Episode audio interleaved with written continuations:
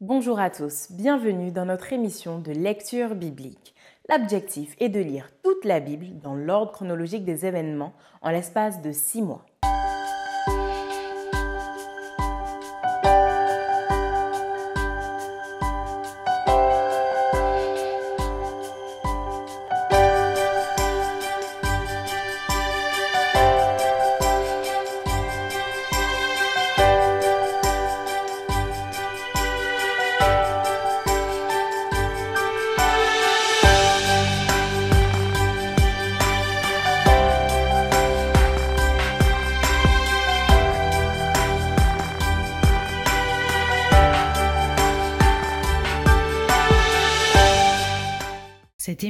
Est proposée par l'Église adventiste du 7e jour d'Évry.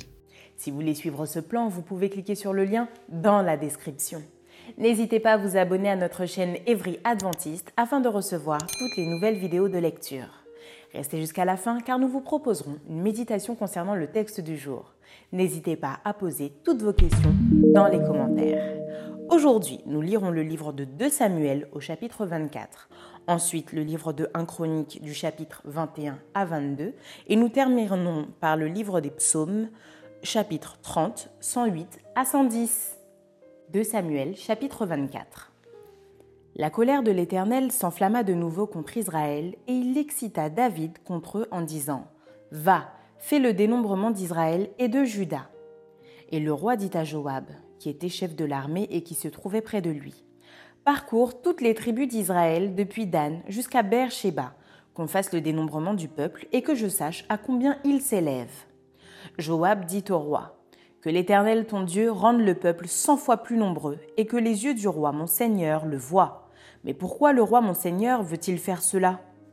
Le roi persista dans l'ordre qu'il donnait à Joab et aux chefs de l'armée, et Joab et les chefs de l'armée quittèrent le roi pour faire le dénombrement du peuple d'Israël. Ils passèrent le Jourdain et ils campèrent à Arouer, à droite de la ville, qui est au milieu de la vallée de Gad et près de Jaézer. Ils allèrent en Galaad et dans le pays de Tashtim-Otchi. Ils allèrent à Dan-Jaan et aux environs de Sidon. Ils allèrent à la forteresse de Tyr et dans toutes les villes des Éviens et des Cananéens. Ils terminèrent par le midi de Juda à Beersheba.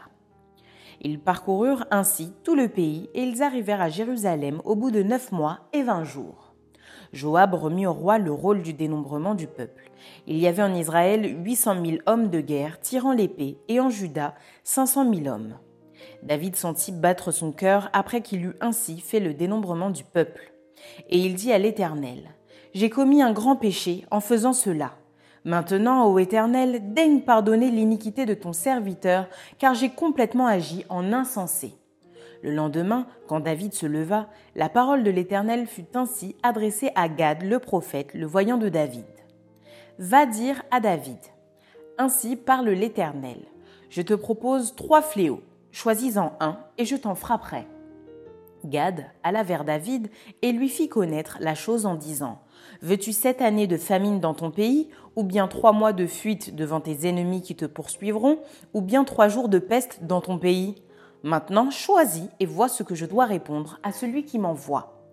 David répondit à Gad Je suis dans une grande angoisse. Oh, tombons entre les mains de l'Éternel, car ses compassions sont immenses, mais que je ne tombe pas entre les mains des hommes.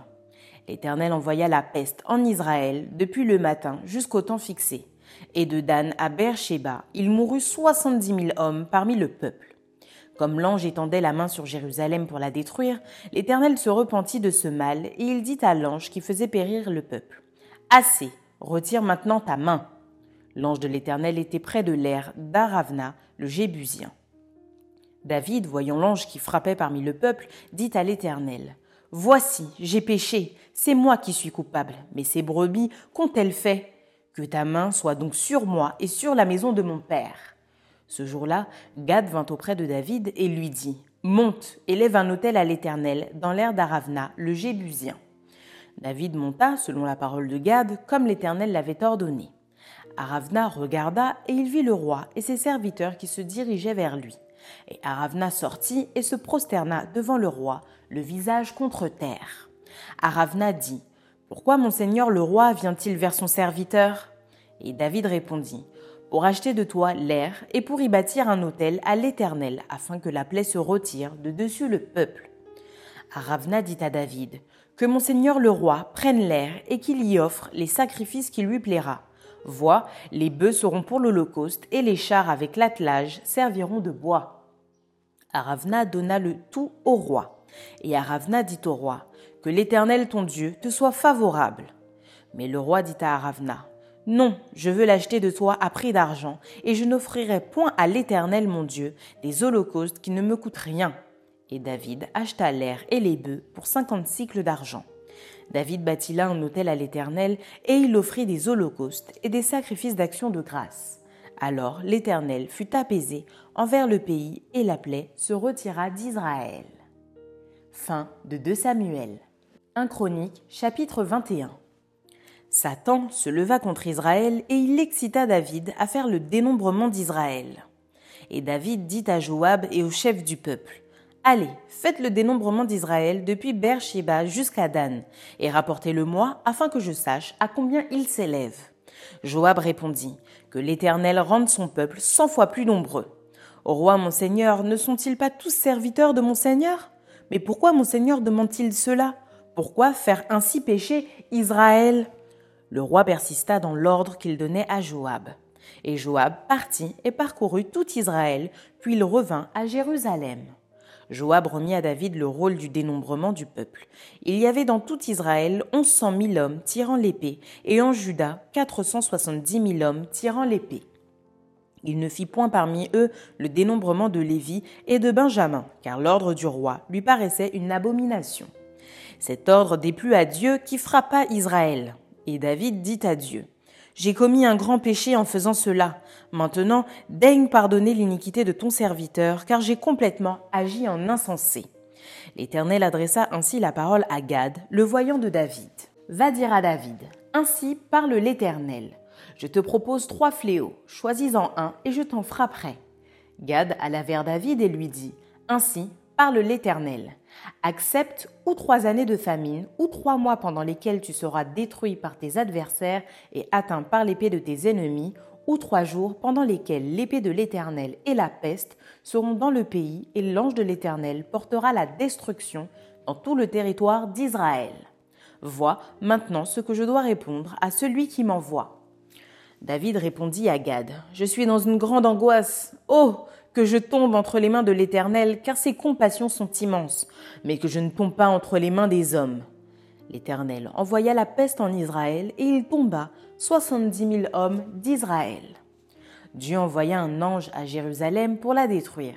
Et comme il la détruisait, l'Éternel regarda et se repentit de ce mal, et il dit à l'ange qui détruisait, Assez, retire maintenant ta main. L'ange de l'Éternel se tenait près de l'air d'Ornan, le Jébusien. David leva les yeux et vit l'ange de l'Éternel se tenant entre la terre et le ciel et ayant à la main son épée nue, tournée contre Jérusalem. Alors David et les anciens, couverts de sacs, tombèrent sur leur visage. Et David dit à Dieu, N'est-ce pas moi qui ai ordonné le dénombrement du peuple? C'est moi qui ai péché et qui ai fait le mal, mais ces brebis, qu'ont-elles fait? Éternel mon Dieu, que ta main soit donc sur moi et sur la maison de mon Père, et qu'elle ne fasse point une plaie parmi ton peuple. L'ange de l'Éternel dit à Gad de parler à David, afin qu'il montât pour élever un autel à l'Éternel dans l'air d'Ornan, le Jébusien. David monta selon la parole que Gad avait prononcée au nom de l'Éternel. Ornan se retourna et vit l'ange et ses quatre fils se cachèrent avec lui. Ils foulaient alors du froment. Lorsque David arriva auprès d'Ornan, Ornan regarda et il aperçut David. Puis il sortit de l'air et se prosterna devant David, le visage contre terre. David dit à Ornan, Cède-moi l'emplacement de l'air pour que j'y bâtisse un autel à l'Éternel. Cède-le-moi contre sa valeur en argent, afin que la plaie se retire de dessus le peuple. Ornan répondit à David, Prends-le, et que mon seigneur le roi fasse ce qui lui semblera bon. Vois, je donne les bœufs pour l'Holocauste, les chars pour le bois et le froment pour l'offrande. Je donne tout cela. Mais le roi David dit à Ornan, Non, je veux l'acheter contre sa valeur en argent, car je ne présenterai point à l'Éternel ce qui est à toi, et je n'offrirai point un holocauste qui ne me coûte rien. Et David donna à Ornan six cents cycles d'or pour l'emplacement. David bâtit là un autel à l'Éternel, et il offrit des holocaustes et des sacrifices d'action de grâce. Il invoqua l'Éternel, et l'Éternel lui répondit par le feu, qui descendit du ciel sur l'autel de l'Holocauste. Alors l'Éternel parla à l'ange qui remit son épée dans le fourreau. À cette époque-là, David, voyant que l'Éternel l'avait exaucé dans l'air d'Ornan, le Jébusien y offrait des sacrifices. Mais le tabernacle de l'Éternel, construit par Moïse au désert et l'autel des holocaustes, était alors sur le haut lieu de Gabaon. David ne pouvait pas aller devant cet autel pour chercher Dieu, parce que l'épée de l'ange de l'Éternel lui avait causé de l'épouvante. 1 Chronique, chapitre 22. Et David dit Ici sera la maison de l'Éternel Dieu, et ici sera l'autel des holocaustes pour Israël. David fit rassembler les étrangers qui étaient dans le pays d'Israël, et il chargea des tailleurs de pierre de préparer des pierres de taille pour la construction de la maison de Dieu. Il prépara aussi du fer en abondance pour les clous des battants des portes et pour les crampons, de l'airain en quantité telle qu'il n'était pas possible de le peser, et des bois de cèdre sans nombre, car les Sidoniens et les Tyriens avaient amené à David des bois de cèdre en abondance. David disait mon fils Salomon est jeune et d'un âge faible, et la maison qui sera bâtie à l'Éternel s'élèvera à un haut degré de renommée et de gloire dans tous les pays. C'est pourquoi je veux faire pour lui des préparatifs. Et David fit beaucoup de préparatifs avant sa mort. David appela Salomon, son fils, et lui ordonna de bâtir une maison à l'Éternel, le Dieu d'Israël. David dit à Salomon, Mon fils, j'avais l'intention de bâtir une maison au nom de l'Éternel, mon Dieu. Mais la parole de l'Éternel m'a été ainsi adressée. Tu as versé beaucoup de sang et tu as fait de grandes guerres. Tu ne bâtiras pas une maison à mon nom, car tu as versé devant moi beaucoup de sang sur la terre. Voici, il te naîtra un fils qui sera un homme de repos, et à qui je donnerai du repos en le délivrant de tous ses ennemis d'alentour.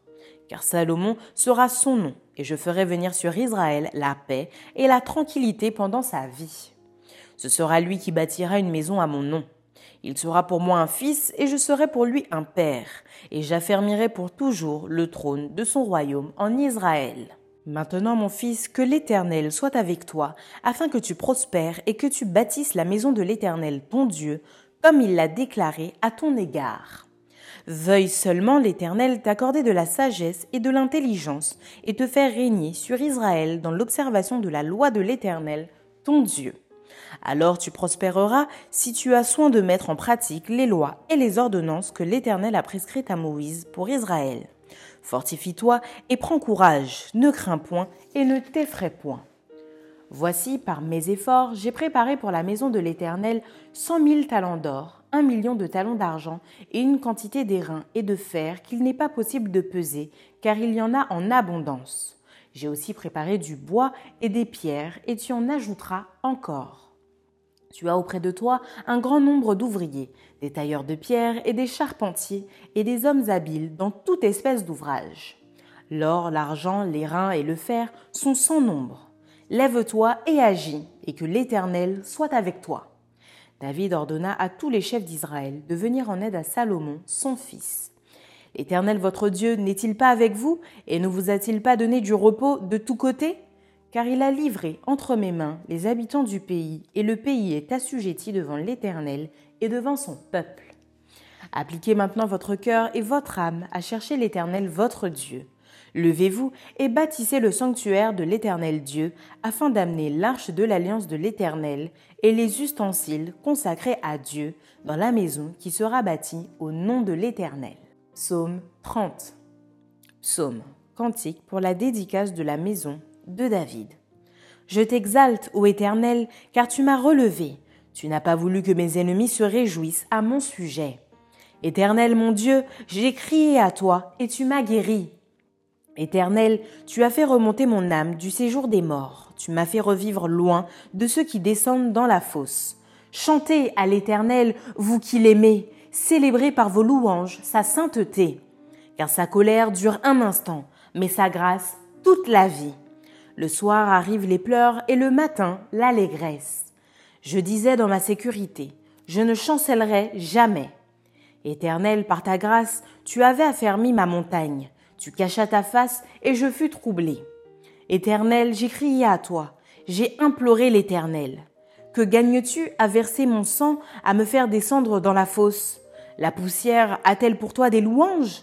Raconte-t-elle ta fidélité? Écoute, Éternel, aie pitié de moi. Éternel, secours-moi. Et tu as changé mes lamentations en allégresse, tu as délié mon sac, et tu m'as ceint de joie, afin que mon cœur te chante et ne soit pas muet.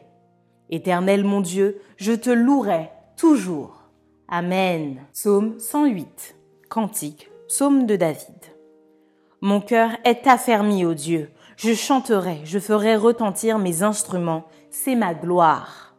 Réveillez-vous, mon luth et ma harpe, je réveillerai l'aurore. Je te louerai parmi les peuples éternels, je te chanterai parmi les nations. Car ta bonté s'élève au-dessus des cieux et ta fidélité jusqu'aux nues. Élève-toi sur les cieux, ô Dieu, et que ta gloire soit sur toute la terre, afin que tes bien-aimés soient délivrés, sauf par ta droite, et exauce-nous. Dieu a dit dans sa sainteté, je triompherai, je partagerai Sichem, je mesurerai la vallée de Sukkot. À moi Galaad, à moi Manassé. Éphraïm est le rempart de ma tête, et Juda mon sceptre.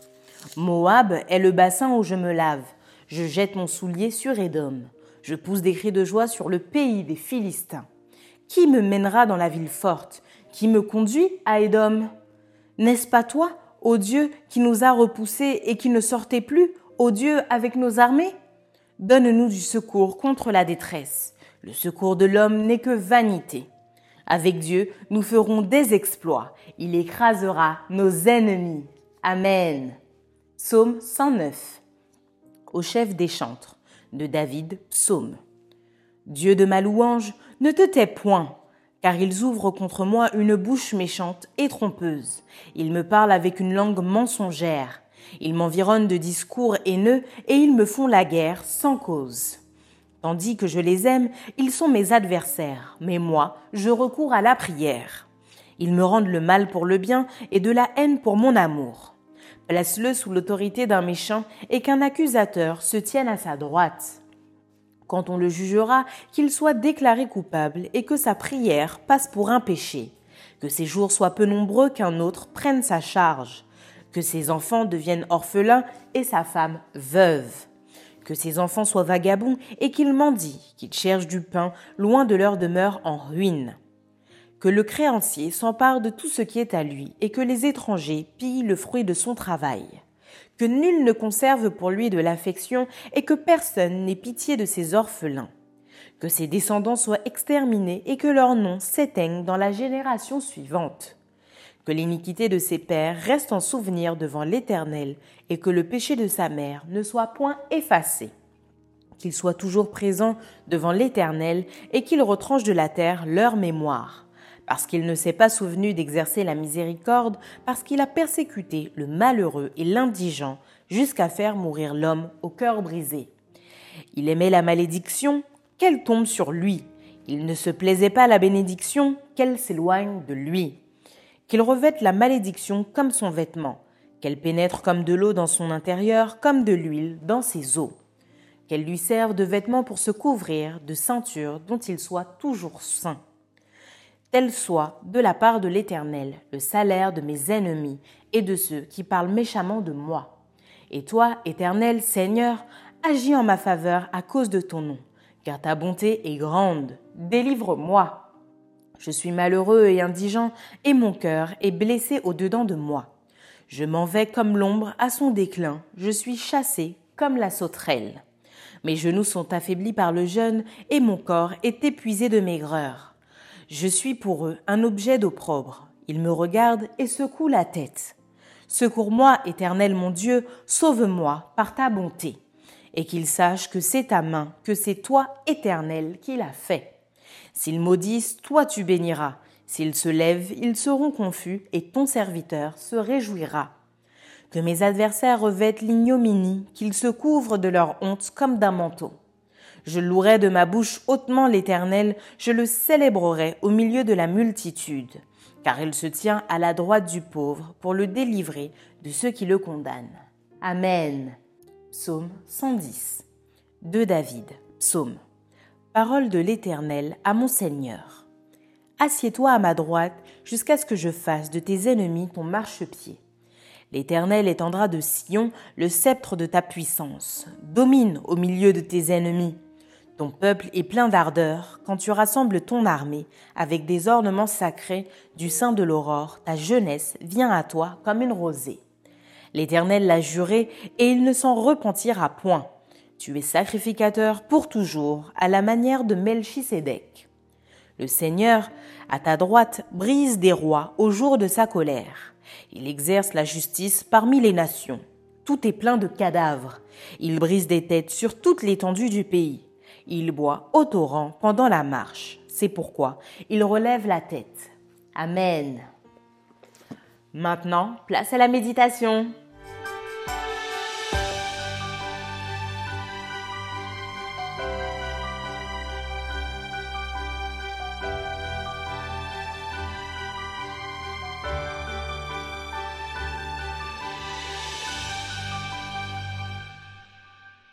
Bonjour, J'espère que vous avez passé une bonne nuit et que votre journée se déroule bien. Nous continuons notre réflexion. Nous avons laissé David la dernière fois avec euh, le problème du dénombrement, mais surtout la solution que Dieu lui a proposée pour sortir euh, de ce problème. Et voilà que l'horizon est tout ouvert pour David. Un peu comme nous en ce moment nous avons été confrontés au problème du confinement, eh bien, l'horizon s'ouvre à travers le déconfinement. Preuve en est, nos églises commencent graduellement, partiellement, à se réouvrir aussi et nous espérons qu'en septembre, nous pourrons retrouver nos habitudes comme nous avions l'habitude de, vivre nos cultes habituellement. Donc, pour David, l'horizon est ouvert. Et David est quelqu'un d'admirable dans le sens où on a le sentiment qu'il utilise ses erreurs pour se, non seulement se remettre sur la bonne voie, mais s'y remettre encore mieux.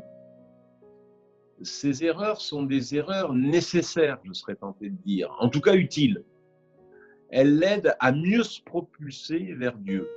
C'est d'ailleurs une des fonctions que l'on peut euh, donner euh, dans, par ailleurs à l'erreur, à la faute, à l'épreuve dans la Bible, c'est que pour celui qui sait traverser cela avec les yeux de la foi, avec la force de la foi et triompher des épreuves, eh bien quand il retrouve une vie de relation à Dieu, d'accomplissement de sa volonté, cette vie est encore plus intense, plus étroite avec ce Dieu qu'elle ne l'était avant l'erreur. Et je crois, et c'est la première leçon que nous retiendrons des passages que nous avions à lire pour aujourd'hui, que c'est le cas avec David. En effet, que fait-il? Bah, Il réfléchit à la construction du temple. Bah, c'est quand même pas rien.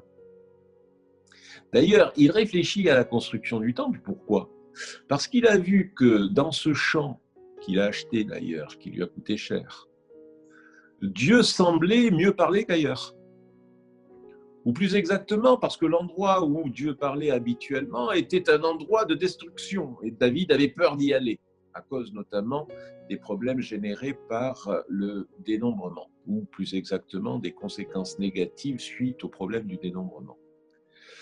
Bref, nous voyons bien qu'avec ce projet de temple, c'est en sous-bassement l'idée de mieux se relier, de mieux se connecter à Dieu et par voie de conséquence de mieux connaître la volonté de Dieu pour soi personnellement, pour David probablement, et par voie d'extension pour tout le peuple, et par voie d'extension pour tous les hommes à travers le peuple d'Israël. Donc le projet est ambitieux. Et cette ambition, je le disais il y a un instant, semble possible lorsque nous sommes passés par l'épreuve, car le fait d'être passé, d'avoir triomphé l'épreuve, a fortifié notre foi, notre vision de Dieu, notre désir de Dieu, pour en dire aussi. C'est essentiellement euh, ce que je retiendrai de David. Mais il y a un problème, car il y a malheureusement toujours des problèmes. C'est que Dieu ne veut pas que David construise ce temple au motif que David a les mains trop sales, trop tachées de sang. le sang de ses ennemis dont Dieu lui avait dit, tu vas m'en débarrasser. Tu vas débarrasser Israël, le territoire de ces gens, afin que mon peuple puisse s'y installer. Donc il y a là quelque chose qui est assez curieux. Dieu qui semble avoir demandé quelque chose et ensuite le reprocher à son sujet, au point que celui-là ne pourra pas assouvir le rêve de son existence, construire pour son Dieu un temple. Si on réfléchit un peu à cela, est-ce que Dieu serait euh, pas très honnête finalement? Est-ce que Dieu serait un peu manipulateur? Bon, les réponses nous les connaissons. Certainement pas. Lorsque Dieu semble agir comme ça, il y a toujours une bonne raison. La première raison que j'évoquerai est la suivante. Rappelez-vous, lorsque nous avions ensemble médité la dernière fois, et lorsque justement nous réfléchissions à euh, l'installation d'Israël en Canaan, le texte disait clairement qu'Israël n'avait pas dans l'idéal, n'aurait pas eu dans l'idéal, à guerroyer. Dieu aurait devancé Israël et par l'utilisation de la nature, les sauterelles, les criquets, que sais-je, les ennemis d'Israël auraient été naturellement chassés. Dieu les aurait-il supprimés? Dieu les aurait-il chassés? On n'en sait rien. Ce que l'on sait, c'est que si Israël avait été à l'écoute de son Dieu, Israël n'aurait même pas eu à guerroyer. Eh bien, ce qui est valable pour Israël est probablement valable pour son roi. Je pense que si, même si les textes ne le disent pas, David avait été suffisamment proche de Dieu, c'est Dieu lui-même qui aurait trouvé les moyens de sortir David des situations périlleuses dans lesquelles il était, sans pour autant que celui-ci ait à se tacher les mains, se salir les mains.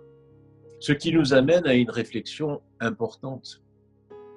Et ce qui nous amène, permettez-moi l'expression, au plancher des vaches. Qui que nous soyons, car nous parlons ici de David, et nous aurions pu donner d'autres exemples d'illustres personnages bibliques. À plus forte raison pour nous, il y a un idéal. L'idéal, c'est ce que Dieu pourrait faire si nous étions complètement fidèles. Et il y a malheureusement une réalité. C'est ce que Dieu fait avec nous à cause en partie de nos infidélités. Dans les deux cas de figure, ce qu'il faudra retenir, c'est que Dieu fait avec nous. Quand le deuxième cas de figure se réalise, et c'est toujours celui-là qui se réalise, l'idéal n'est pas de ce monde, eh bien, nous allons devoir, même dans l'accomplissement de la volonté divine, affronter des limites, affronter des empêchements, affronter des, contraintes. À cause de la partialité qui accompagne notre relation avec Dieu, le croyant va s'obliger, comme David, à s'imposer des limites. Alors, je ne sais pas quelles seront les limites de nos existences de croyants. Peut-être que si nous avions été pleinement fidèles à Dieu, eh bien, nous aurions pleinement réussi dans tel domaine, professionnel ou autre, mais parce qu'à un moment donné, on a voulu faire euh, selon nos vues, selon notre volonté, eh bien, on a réalisé que partiellement ce que Dieu voulait réaliser totalement et parfaitement, et que nous allons devoir nous contenter de cela, car on ne pourra plus tendre vers cet absolu, vers cet idéal. Et ce que je dis là, je peux le dire dans le domaine religieux, dans le domaine spirituel, dans le domaine professionnel, dans le domaine familial, dans le domaine du couple, dans le domaine euh, social, quel qu'il soit, relationnel, quel qu'il soit. Voilà aussi, je le crois, ce que cette expérience de David m'invite à comprendre et donc à essayer d'éviter, même si je reconnais qu'à cause de nos natures pécheresses, c'est quand même pas évident, quand bien même nous sommes convertis et de bons croyants.